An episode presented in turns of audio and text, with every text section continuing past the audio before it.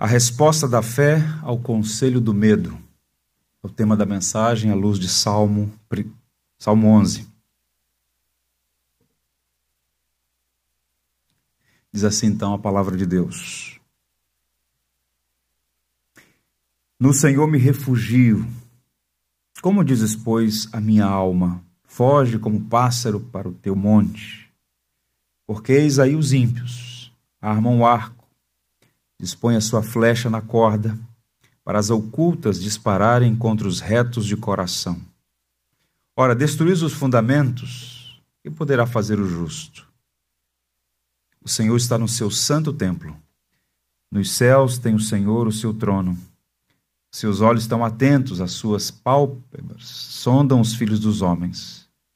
O Senhor põe à prova ao justo e ao ímpio, mas ao que ama a violência, a sua alma o abomina. Fará chover sobre os perversos brasas de fogo e enxofre, e vento abrasador será a parte do seu cálice. Porque o Senhor é justo, ele ama a justiça. Os retos lhe contemplarão a face. Que Deus nos abençoe. O Salmo 11, meus irmãos, é a oração de um homem justo no meio de uma perseguição apesar dos inimigos estarem no seu encalço, que a gente percebe nesse salmo, inclusive esta é a classificação, um salmo de confiança. Há uma resoluta confiança em Deus aqui. Nós não conseguimos saber com exatidão o contexto histórico desse salmo. Pode ser a perseguição de Saul, a rebelião de Absalão, ou qualquer outra situação. No entanto, o que nós temos convicção, à luz do que acabamos de ler, é que Davi está no meio de uma crise, tendo que fazer uma escolha entre o medo e a fé. Observe que ele está em perigo. Há inimigos no seu encalço, homens maus. Entesaram os arcos, como o texto diz, estão preparados para a batalha e o alvo é Davi. E os conselheiros de Davi dão a ele uma sugestão: foge como um pássaro para as montanhas. Davi rejeita o conselho deles e afirma que Deus é o seu refúgio. Um tema recorrente no saltério: Deus, refúgio. Fico pensando como a Bíblia efetivamente é um livro moderno, atual, na verdade, um livro eterno. Não precisa de atualizações, como alguém sugeriu. E esse salmo, Salmo 11, ele é um exemplo de atemporalidade das Escrituras. Esse salmo pertence à nossa época. E a gente encontra aqui uma pergunta clássica que tem sido feita ao longo dos anos, ao longo dos séculos. Uma questão sempre atual. Destruídos os fundamentos, que poderá fazer o justo? Observe a pergunta de número 3 aí, no verso 3. Essa pergunta é muito atual e ela enseja outras questões. Eu queria a sua atenção para fazê-las. O que fazer quando a mais alta corte judiciária do país tem um histórico de decisões suspeitas e outras flagrantemente inconstitucionais? O que fazer quando os legisladores da nação aprovam leis absurdas que conspiram contra os interesses do país? O que fazer quando a incompetência e a corrupção são as principais marcas do poder executivo? Especializado em desviar o suado dinheiro da população. O que fazer quando a redação dos jornais se torna uma extensão de partidos revolucionários? Megafone de uma agenda desumana? O que fazer quando a igreja perde a sua voz profética e deixa de ser a consciência moral da nação, envolvendo-se em políticas partidárias, seus líderes e miscuídos em práticas que envergonham o Evangelho? São muitas as perguntas. O que fazer quando nos encontramos num cenário dessa natureza? Historicamente, quando instituições são destruídas, a sociedade se desintegra. E nós estamos vivendo o epicentro de uma revolução na história da civilização. É assustador. No futuro, olharão para esse tempo com perplexidade o que nós estamos vivendo hoje. Fuja para as montanhas, foi o conselho que Davi recebeu. Talvez seja a melhor coisa que alguém pode ouvir num cenário de crise. Há um movimento conspiratório, há uma inversão de valores. Talvez a melhor coisa seja buscar refúgio longe dessa bagunça moral. No entanto, embora pareça ser uma boa escolha, Davi recusa isso. Davi, como um homem piedoso que era, ele diz: Meu refúgio está no Senhor, e ele permanece. E essa passagem, esse salmo, tem muito a nos ensinar. Nós vamos encontrar nesse texto lamento, expressão de fé e palavra de ação de graças. Uma estrutura didática, nós diríamos que esse salmo está falando sobre a tentação de fugir, a resistência da fé e a recompensa do justo. E eu queria sua atenção para pensar nesse curto e profundo salmo que tentando tanto nos ensinar. Vejamos a tentação de fugir da crise. Os três primeiros versos apontam isso. Davi sendo tentado a fugir. Observe mais uma vez: No Senhor me refugio. Como dizes, pois, a minha alma? Foge como um pássaro para o monte. Eis que os ímpios armam o arco, dispõem a sua flecha na corda para as ocultas dispararem contra os retos de coração. Ora, destruir os fundamentos, que poderá fazer o justo? Meus irmãos, não é possível, repito, identificar com segurança qual é o motivo específico da crise de Davi. No entanto, aquele era um tempo difícil, tal como o nosso, tempo difícil. E as imagens que Davi usa aqui são bem intensas e reais. Os inimigos estão no encalço, entesaram o arco, estão à espreita o alvo é Davi, querem destruí-lo. Os amigos, talvez aqui o Conselho de Estado, políticos, militares, dizendo: olha, o cenário é desfavorável, fuja para as montanhas. Quando a crise surgiu, eles disseram que o mais sensato seria deixar Jerusalém e buscar refúgio nas montanhas. Talvez seja uma alusão a 1 Samuel 26, quando disse Davi que Saul estava perseguindo a ele como um caçador caça perdizes nas montanhas. Esse é o contexto para o Spurgeon, por exemplo. A perseguição que Davi estava sofrendo de Saul. O Eugene Peterson, numa paráfrase desses primeiros versos, sugere que a mensagem é basicamente a seguinte: Corra para as montanhas, Davi. Os arcos da maldade estão empunhados, flechas perversas estão apontadas ao abrigo da escuridão contra todos que são de coração abertos para Deus. É como se estivessem dizendo: o golpe será tão rápido e violento que você nem perceberá. No fronte, há uma máxima entre os soldados: se você ouvir o barulho da bala, é porque ainda está vivo.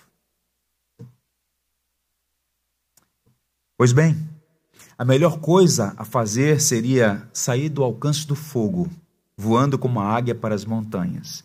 E é curioso, estava pensando nessa metáfora usada aqui, porque a figura do pássaro em fuga é inserida de modo muito adequado nesse salmo.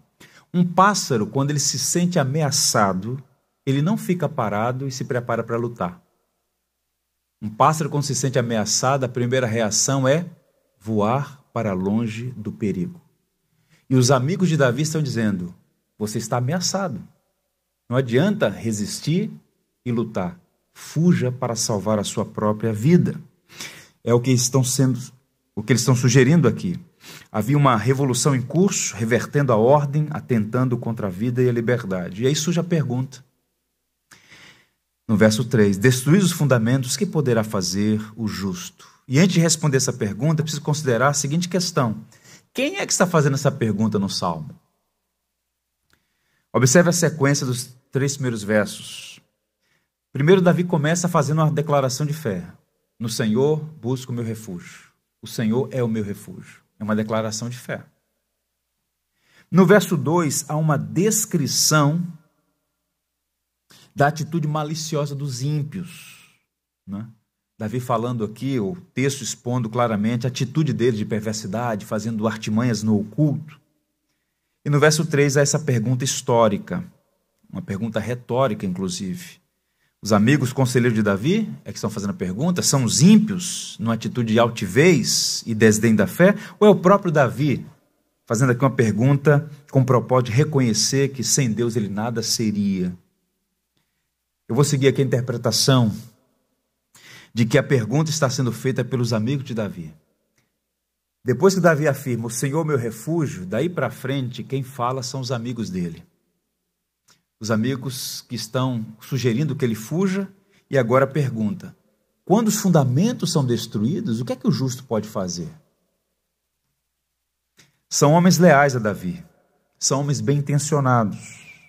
E as razões apresentadas são fortes. Vejam, os inimigos são fortes, bem preparados, maliciosos, estão no encalço. Além disso, a presença de Davi ali seria inútil para proteger a si mesmo e proteger sua família. Então, o mais sensato, aparentemente, seria, naquele contexto de instabilidade política, fugir. Davi, destruir os fundamentos, que poderá fazer o justo? Que são esses fundamentos? Muito provavelmente, os fundamentos aqui são as leis comuns, as alianças, que tornam o governo e a paz possíveis. Em tempos de governo estável, o justo apela à lei do país e aos padrões estabelecidos de fé ou moralidade. Mas em tempos difíceis como aquele, e em tempos difíceis como os nossos, isso não existe. O ambiente é anárquico, é desfavorável. O conselho dos amigos, portanto, é fuja, porque não há quem possa resistir. Os fundamentos estão sendo destruídos. O que, é que pode fazer o justo num contexto como esse? Agora veja qual é a atitude de Davi. Davi sabia o que você precisa saber não apenas aqui, mas no coração também. O medo não é bom conselheiro. Todas as vezes que alguém toma uma decisão com medo, via de regra, ela incorre em erro. E Davi, embora humano, tal como eu e você, sujeito a temores, ele decide confiar em Deus contra as circunstâncias. E o salmo começa com uma inequívoca resposta: No Senhor me refugio.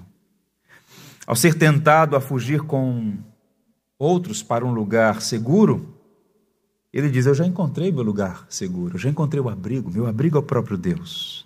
E aí ele então faz a pergunta aos seus amigos: Você me diz para ir buscar um, refúgio nas montanhas? Eu que já encontrei em Deus a minha segurança.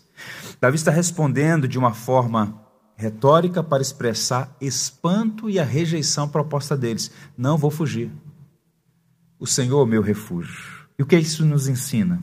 Qual é a lição aqui de imediato? Mantenha firme a fé no Senhor quando a ordem social está ameaçada. Então, nós vivemos num mundo em que o pecado é uma realidade. Eu sugiro aos irmãos que, à medida que a gente vai aprofundando nosso entendimento sobre a doutrina da queda, mais nós vamos compreendendo a realidade. Nós não vivemos no paraíso, nós vivemos no mundo caído. Há muitos sinais, evidentes sinais, de que o mundo está numa desordem. E nesse cenário de instabilidade, de ameaças, coisa mais sensata é sempre colocar no Senhor a nossa esperança, a nossa confiança. Vejo, irmãos, nas últimas semanas, temos testemunhado coisas tão tristes. Infelizmente, não são casos isolados, estão longe de acabar.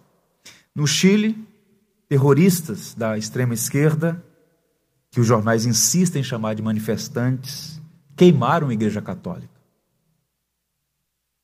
Um crime injustificável. Isso está se repetindo no mundo inteiro. Terroristas islâmicos mataram três pessoas em uma cidade, em uma igreja numa cidade no sul da França, em Nice. Uma das vítimas, uma brasileira, Salvador, Simone Barreto, deixou três filhos morava há 25 anos na França, cidadã francesa. Na França, o ataque às igrejas estão crescendo a um ritmo impressionante. Eu li essa semana, no principal jornal francês, a seguinte informação. Desde 2016 até 2018, segundo o relatório do Serviço Central de Inteligência Criminal, houve milhares de casos de vandalismo nas igrejas, com 1.063 ocorrências no ano passado o que dá uma média de quase três casos por dia. Inclusive, há muita suspeição sobre aquele incêndio na Catedral de Notre-Dame, em Paris. Então, não são ataques aleatórios, mas orquestrados. Há uma revolução em curso. Se os fundamentos são destruídos, que poderá fazer o justo? Atrasados, muito atrasados, o presidente Macron disse que a França está sob ataque. Há muito tempo o Ocidente está sob ataque.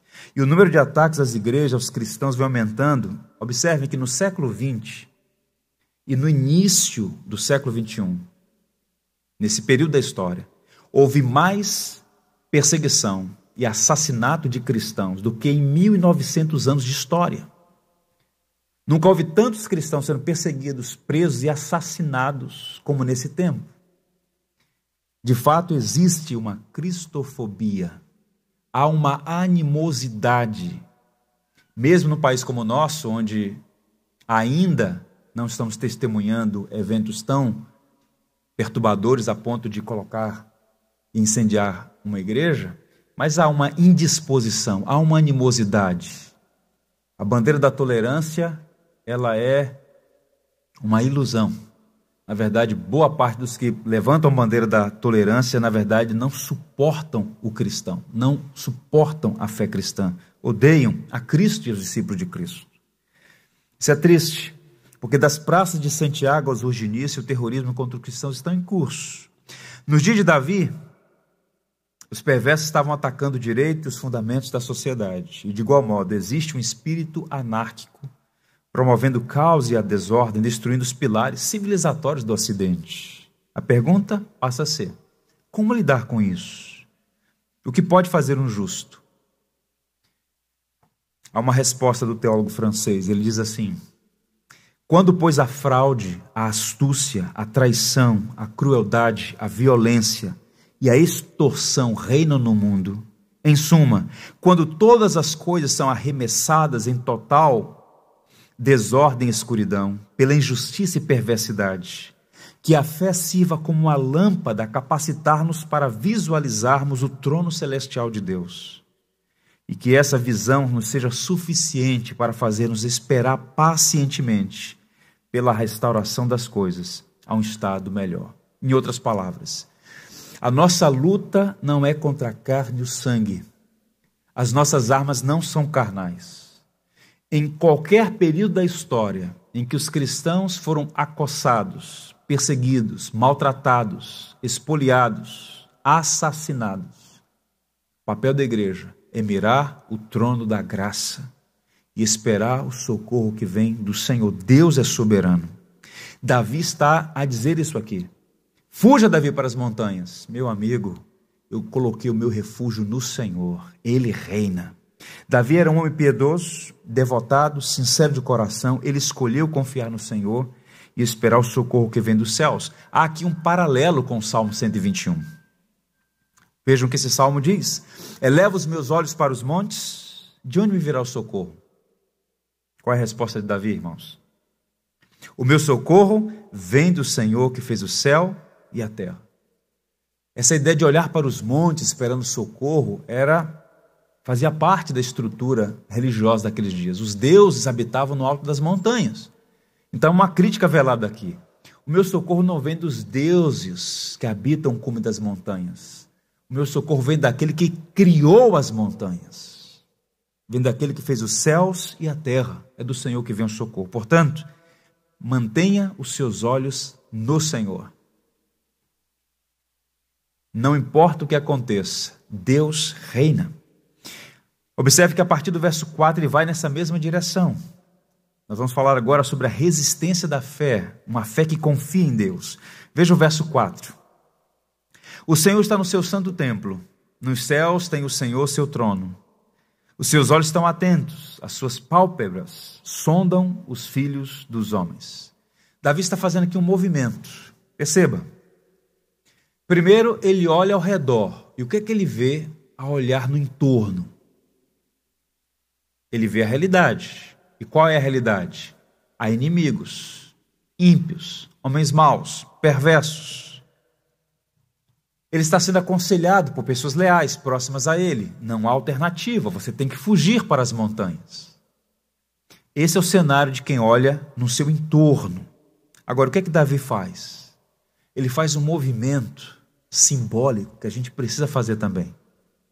Ele olha para cima ele olha para o alto Davi escolheu olhar para o alto e o que ele viu é suficiente para nos sustentar hoje. Quem olha para o alto, o que é que enxerga? Ele viu no alto e sublime trono aquele que reina sobre todas as coisas. E o que Davi viu e apresenta nesse salmo precisa estar sempre diante dos nossos olhos. Deixa eu lhes mostrar o que é que Davi viu. Primeiro, Deus está nos céus. O Senhor está no seu santo templo, nos céus tem o Senhor o seu trono. Sempre que a palavra templo aparece no Novo Testamento, nós pensamos no glorioso templo construído por Salomão, filho de Davi, ou no templo construído por Herodes nos dias de Jesus. No entanto, não é isso que Davi está pensando aqui.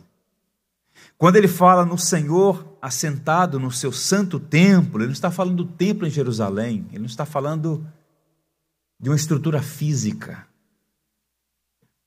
James Boyce sugere o seguinte: o contexto do Salmo 11 deixa claro que Davi está pensando no templo de Deus no céu, do qual o Todo-Poderoso olha para os filhos dos homens a fim de examiná-los e de onde ele governa todas as coisas. Portanto, os justos olham para o alto e eles veem a Deus nos céus, eles olham, eles olham para cima. Então, esse movimento a gente precisa fazer. No nosso entorno há desespero, no nosso entorno há uma revolução em curso. No nosso entorno há homens pérfidos. No nosso entorno há pessoas tramando o que é mal. Mas nenhuma dessas ações fogem ao controle daquele que está no céu e reina. Salmo 115, verso 3 diz: No céu está o nosso Deus e tudo faz como lhe agrada. E mais, Davi, a partir desse texto, podemos entender também que Deus é o Rei do universo. O Senhor está no seu santo templo, os céus têm o Senhor seu trono. Davi não apenas afirma que Deus mora nos céus, embora o céu não seja sua prisão, mas ele possui um trono.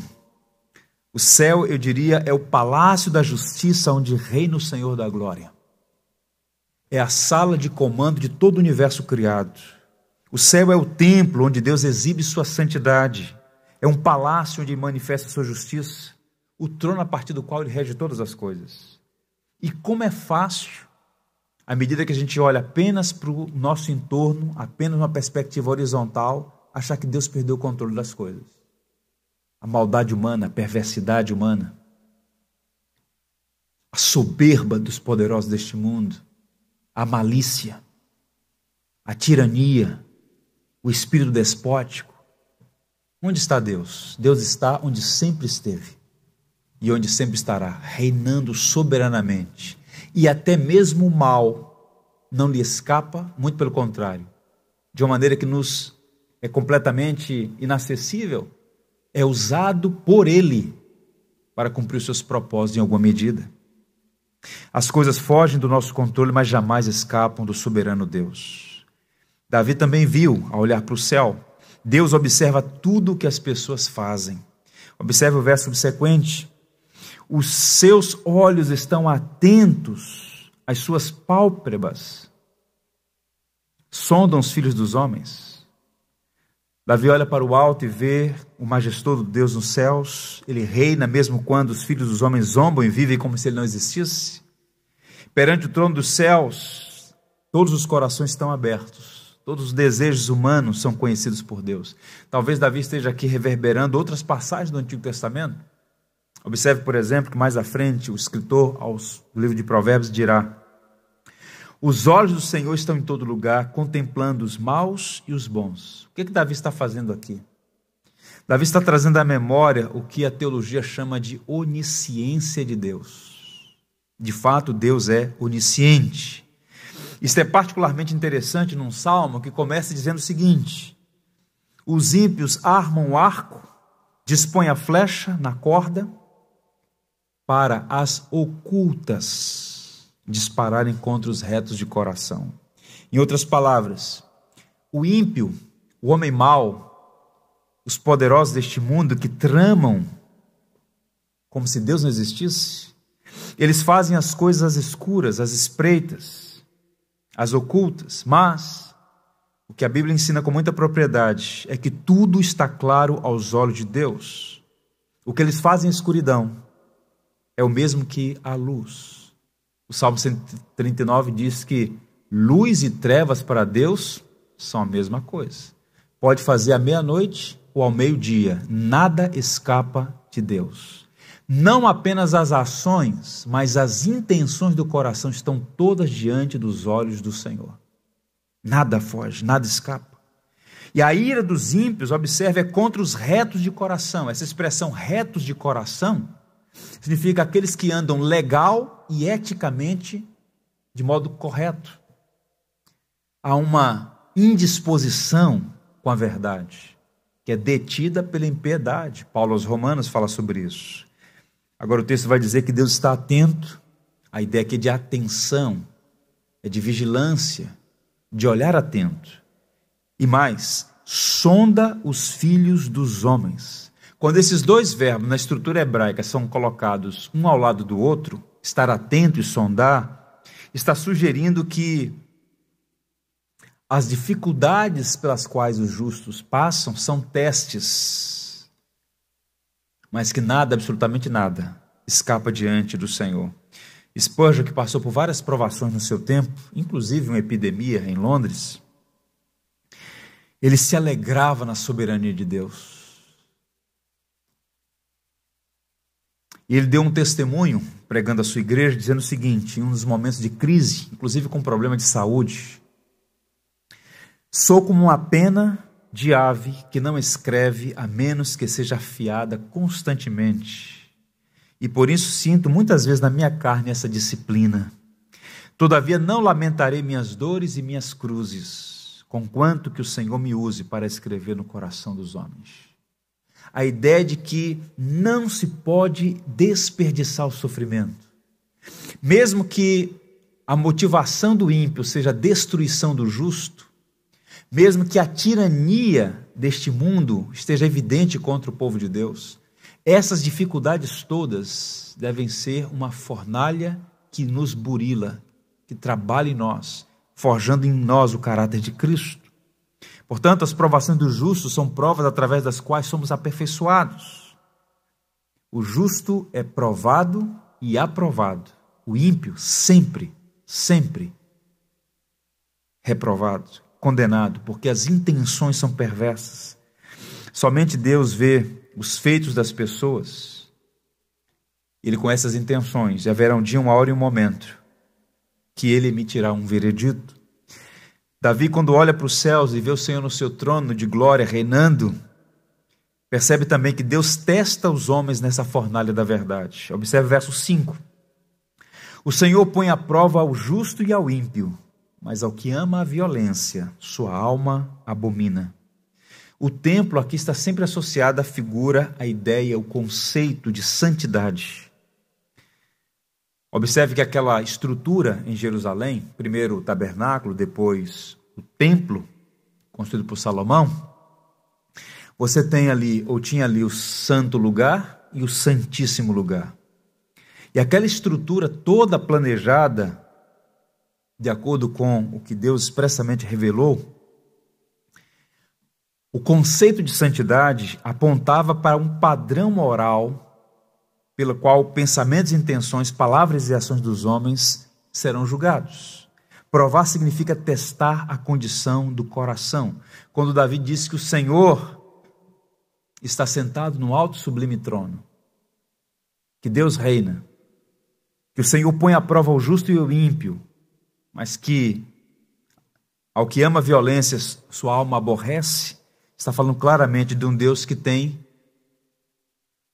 santidade, que condena o que é errado e aprova o que é certo. Observe, meus irmãos, que é muito comum ouvir o seguinte: ah, o poder corrompe. Ouço isso com muita frequência. Nos jornais, toda hora há uma informação dessa natureza. O poder corrompe, o poder corrompe. Mas, de fato, o que acontece é o seguinte: o poder revela o coração. As pessoas dizem que o poder corrompe, mas o que de fato acontece é que o poder revela a condição do coração. Justos e ímpios são igualmente testados. Mas observe que Davi deixa escapar uma realidade profunda aqui. Deus abomina quem ama a violência e fará juízo sobre os que têm prazer nela. Há uma expressão aí que no hebraico chama-se vave disjuntivo. Nesse verso 5 é interessante, porque o texto diz: O Senhor põe à prova ao justo e ao ímpio, mas ao que ama a violência, a sua alma abomina.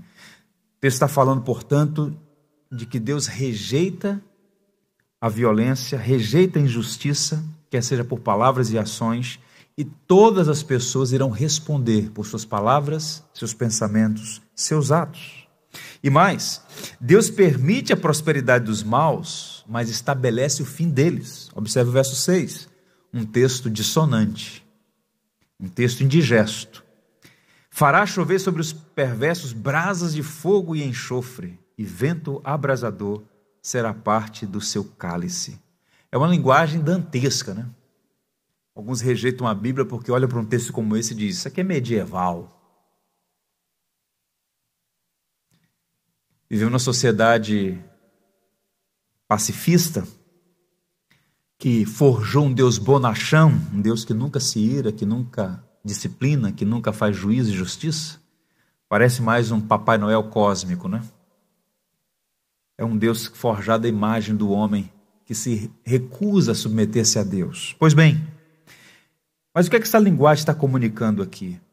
Está comunicando a nós que, do ponto de vista humano, parece que compensa ser mal.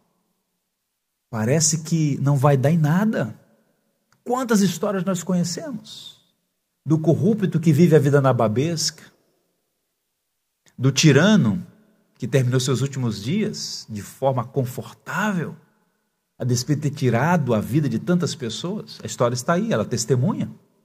Parece que Deus está inerte, parece que Deus está indiferente, mas o Davi diz: Ele fará chover sobre os perversos brasas de fogo e enxofre, vento abrasador será parte do seu cálice. Essa linguagem figurada, ela comunica que haverá um dia, uma hora e um momento em que Deus fará justiça. Eu me lembro que o R.C. Sproul estava falando em uma universidade na Califórnia, fez uma palestra sobre a teologia cristã e, ao final, facultou aos alunos perguntas. E um aluno perguntou: O senhor acredita que o inferno é um lago de fogo?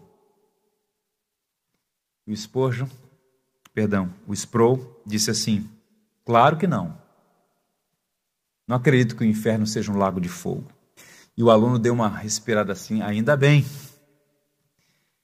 E aí o Sproul disse: Mas eu tenho certeza que quem está no inferno faria tudo para ir para um lago de fogo.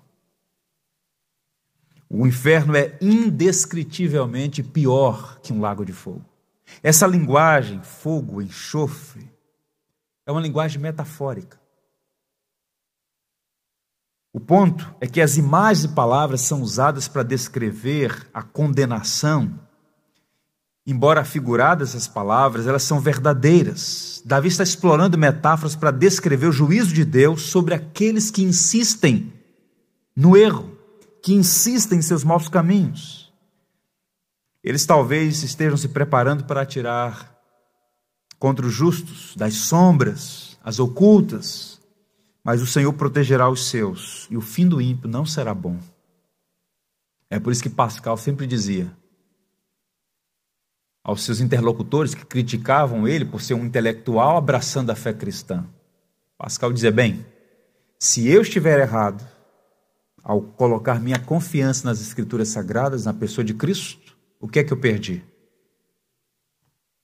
O que é que eu perdi? O que é que um cristão perde ao confiar em Cristo e basilar, orientar sua vida a partir das Escrituras. Regra, padrão de fé e prática. O que nós perdemos? Agora, se nós estivermos certos, se a Escritura é verdadeira, o ímpio perderá tudo. Porque o corpo descerá à sepultura e aguardará a ressurreição. mas a alma já segue uma destinação. Que coisa terrível é partir para a eternidade na condição de ímpio, refratário, indisposto a submeter-se àquele que é o Senhor. Não é um déspota, é um Senhor amável, bondoso, que todos os dias permite que o pão chegue à sua mesa. Nada disso é fantasia, nada disso é um pensamento ilusório de Davi.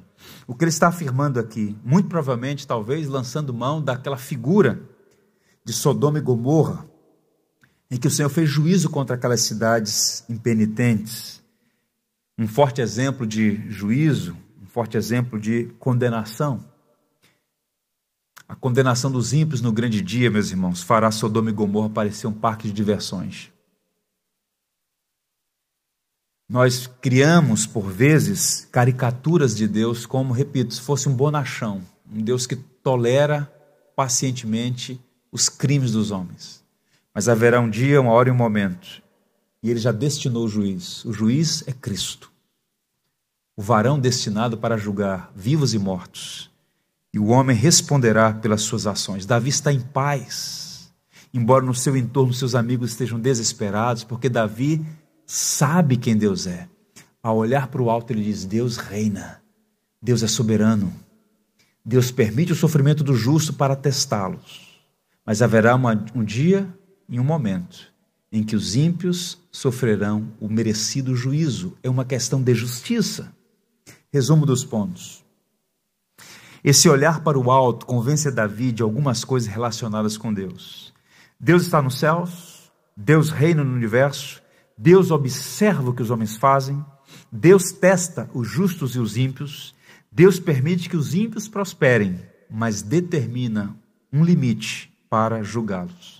O que é que nós podemos aprender aqui? Quando você for tentado a fugir de uma crise por causa do aparente triunfo do mal, olhe para o alto, contemple o soberano Deus. É o que Davi faz. A resposta da fé ao conselho do medo é basicamente isso: confiar em quem Deus é, soberano sobre todas as coisas. Deus é o único para quem devemos olhar quando os fundamentos estão sendo destruídos. Pensando sobre essas questões durante a semana, esse horror que está em curso, forças visíveis e invisíveis em atuação, a única coisa que nos dá serenidade, paz, é saber o nosso Deus reina. Deus reina. Martin Lloyd Jones, quando testemunhou as bombas sendo lançadas sobre o céu de Londres, algumas bombas destruindo igrejas,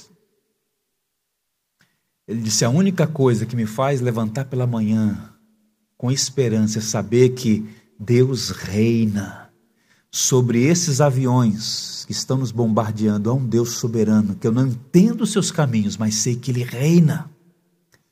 Charles Wesley compôs uma canção belíssima, um dos mais lindos hinos que ele escreveu. Uma parte do hino diz assim: Outro refúgio eu não tenho, pendura a minha alma indefesa em ti. Saia, ó, não me deixe sozinho, ainda me apoie e me console. Toca a minha confiança em ti. Todo meu socorro vem de ti. Cubra a minha cabeça indefesa com a sombra de tua asa. Alguém pedindo ao Senhor que seja o seu refúgio, o seu abrigo, sua segurança. Isso aqui é um reflexo do Salmo 46. Deus é o meu refúgio fortaleza, socorro bem presente na tribulação. Portanto, não temeremos, ainda que o improvável aconteça ainda que as montanhas sejam movidas para o meio dos mares. Deus reina. Aquietai-vos e saber que eu sou Deus. Serei exaltado entre as nações, serei exaltado sobre a terra. E o verso 7, o último verso, é a recompensa do justo. Ele é tentado a fugir, ele reage, resiste com a sua confiança em Deus. E o final, há uma recompensa. Perceba, verso 7 porque o Senhor é justo, ele ama a justiça. Os retos lhe contemplarão a face. Davi está no meio de uma crise, ele é aconselhado a fugir, a olhar para os lados fazia sentido. Bater em retirada. Mas Davi escolheu olhar para cima, ele olhou para o Senhor. Agora, nesse último verso, ele dá um passo adiante. Perceba, é uma poesia, há um movimento aqui. Ele olha para o lado, ele olha no seu redor, há desespero, há perigos, há morte, há injustiça, há perversidade, há inversão de valores, há uma revolução em curso. Seus olhos só na dimensão horizontal entra em desespero. Mas quando ele olha para o alto, ele diz: O Senhor reina. O Senhor é justo. O Senhor é santo em todos os seus caminhos. O Senhor prova o justo. O Senhor abomina a violência. O Senhor fará a justiça. Fogo descerá. Deus não se deixa escarnecer. O que o homem plantar, ele colherá. Não há esperança para o homem que não se arrepende. A impenitência será castigada com juízo eterno. É isso que Davi está afirmando aqui. Agora perceba, ele olha para o alto, mas também ele olha para frente. Ele olha para o futuro ele olha adiante. O que é que ele vê? O Senhor é justo, ele ama a justiça. Os retos lhe contemplarão. Verbo no futuro. Ele vai afirmar duas coisas sobre o caráter de Deus. Perceba como isso aqui é interessante. Primeiro, ele diz: O Senhor é justo e ama a justiça. O conceito de justiça de Deus transcende o nosso entendimento do que é justo. De uma cultura para outra, conceito de justiça pode variar. Mas quando o texto bíblico afirma que o Senhor é justo, é que não há sombra de variação no seu veredito. Tudo que Deus é, tudo que Deus faz é justo, é correto, é moralmente verdadeiro. Deus ama a justiça, ele tem prazer no que é correto. Então o que é que Davi está fazendo aqui? Conhecer o caráter de Deus é um antídoto contra o desespero. O conhecimento de Deus livrou Davi da perturbação na alma. E então ele diz: a anarquia por todos os lados, a impiedade nas altas esferas, há ataques à justiça. Os conselheiros estão dizendo para eu fugir, mas eu mantenho a minha paz, meu refúgio está no Senhor os retos lhe contemplarão a face. Aqui ele está reverberando um conceito do Antigo Testamento. Quem é que vê a face de Deus? Quem pode ver a face de Deus?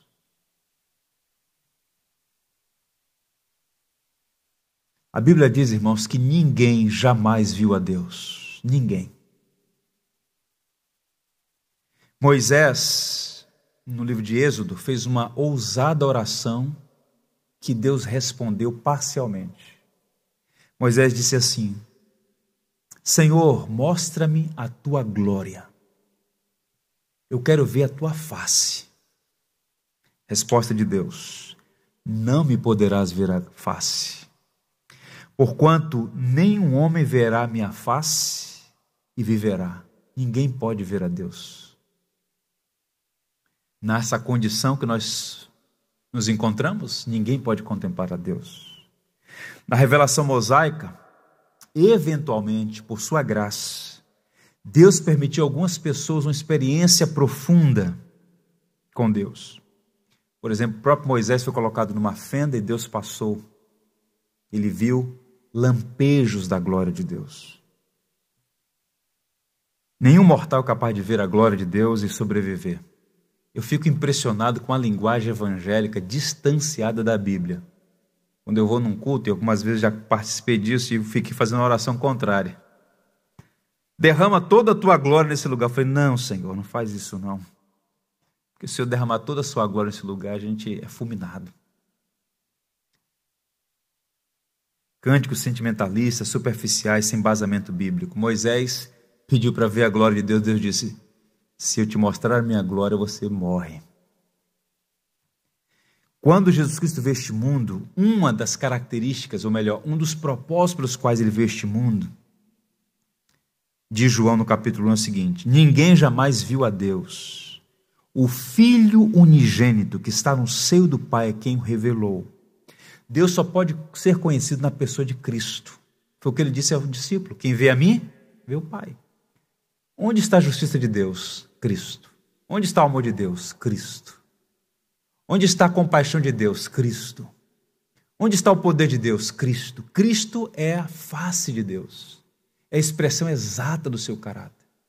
E ao vir este mundo e morrer a nossa morte, ao nos redimir do cativeiro do pecado, Ele está preparando o caminho para que um dia possamos ver o Senhor face a face, na condição de glorificados. Mas hoje, nesse tempo, ninguém pode ver a face de Deus. Quando Davi diz: contemplarão o teu rosto, ele está falando aqui de um benefício, de uma graça do favor de Deus, mas nós, inclusive Davi, verá face a face o Rei da Glória. 1 João 3,2 diz assim: Amados, agora somos filhos de Deus, e ainda não se manifestou o que havemos de ser. Sabemos que quando ele se manifestar, seremos semelhantes a ele, porque haveremos de vê-lo como ele é. Até uma canção que diz: Verei o seu rosto, verei o Senhor. Hei de ver meu redentor. Que maravilha! Essa é a recompensa do justo. A recompensa do justo não é uma casa melhor. Não são férias maravilhosas. Não é saldo bancário com muitos dígitos. Essas coisas todas não são ruins em si mesmas. Mas a glória do justo é o próprio Deus. Um dia vê-lo, um dia contemplá-lo, sem as barreiras sem os impedimentos da nossa existência caída por conta do pecado. Portanto, o salmo conclui com uma promessa de triunfo. A recompensa do justo, repito, a recompensa é o próprio Deus. Como é que termina o salmo? A mensagem é basicamente a seguinte: somos confrontados com a quebra da lei e da ordem, e mesmo escandalizados com os ataques dos ímpios, os justos devem permanecer firmes na sua fé. Deus é soberano, Deus reina, ele julgará os povos da terra. O salmo começa com pânico. Pânico entre os conselhos de Davi. Fuja, Davi, fuja, Davi. A voz do medo aponta a fuga como a única solução. A voz da fé aponta a Deus como seu refúgio. Sabe por quê, irmãos? Ouçam o que eu vou lhes dizer. Não há pânico no céu. Ele reina. Ele é soberano. Deus tem planos. E toda a história está sendo desenhada para o fim que Deus mesmo projetou. Como disse uma sobrevivente do nazismo, Deus tem planos, não problemas. Não há pânico no céu. Louvado seja Deus por isso. Eu quero encerrar lendo para vocês um testemunho eu li alguns anos. E confesso a vocês que isso aquece meu coração e é melhor exegese do Salmo 11. Uma família na Coreia do Norte está documentado. Eu vou ler para vocês. Em Icon, um pastor foi preso juntamente com sua família. Levado para um tribunal improvisado, onde tudo o que o governo propunha era indiscutivelmente aprovado. O pastor e sua família foram convidados a abandonar sua fé em troca da sua liberdade. É claro que a resposta foi não. O regime comunista, de novo, vendo que seus esforços de convencimento não surtiu efeito, mandaram cavar um buraco onde a família toda seria enterrada viva. Cavou-se o buraco na terra. O oficial ainda tentou demover a família cristã de sua fé, insistindo que eles abandonassem aquelas superstições. E de novo, a resposta é negativa. O pastor e sua família são lançados no buraco. Enxadas, pás, afoitas começam a lançar terra para dentro do buraco. Nesse instante, um dos filhos levanta a voz e diz: Papai, por favor, pense em nós. Este inesperado apelo do filho faz o pai, por um momento, indeciso e confuso. Quem é pai pode entender perfeitamente os sentimentos desse homem nesse momento. Mas então uma outra voz se fez ouvir naquele instante. A mãe fez uma intervenção enérgica e enfática. Não, a resposta é não. E voltando-se para os filhos, nossa heroína na fé ordenou-lhes: Fiquem quietos, meus filhos. Então vocês não sabem que esta noite vamos jantar com o Rei dos Reis e Senhor dos Senhores? E a essas palavras juntou um cântico e falava do céu. Eles cantaram sobre o reino que jamais terá fim. A família prosseguiu cantando enquanto as pás ferozes da intolerância lançavam terra sobre os seus corpos vivos. Cantaram, cantaram até suas vozes sumirem completamente sob o monturo. Entre a multidão de testemunhas, um silêncio indescritível. Isso foi relatado numa igreja na Coreia do Sul sobre o que se passa no norte. O que é que nós aprendemos nesse salmo? A fé é a resposta ao conselho do medo. Nosso Deus reina. Eu quero encorajar você a colocar sua vida diante do Senhor e não permitir ser tomado por pânicos e desesperos. O tempo é difícil, mas há um Senhor sobre todas as coisas. Ele o ama e ele sempre cuidará de você. Encerro lendo o Salmo e a palavra de Malaquias, o profeta. O teu trono, ó Deus, subsiste pelos séculos dos séculos. Cetro de equidade é o cetro do teu reino. Amas a justiça e abominas a impiedade. E o profeta conclui: Naquele dia vocês verão novamente a diferença entre o justo e o ímpio, entre os que servem a Deus e os que não servem. Que o Senhor nos abençoe. Vamos ficar em pé, vamos cantar. Por tudo que tens feito tudo que vais fazer, por tuas promessas e tudo que és. Eu quero te agradecer com todo o meu ser.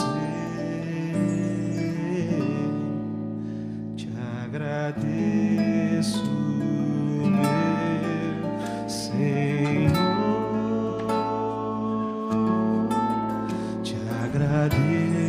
agradeço, meu Senhor.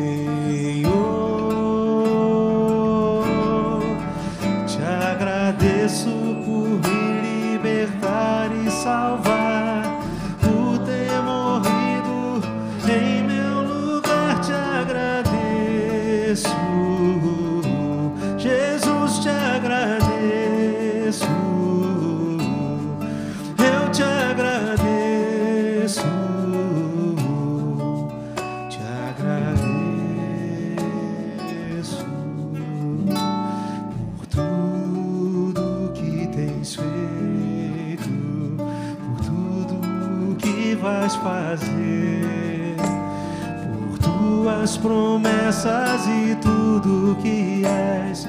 Eu quero te agradecer com todo o meu ser. E aí? Te agradeço,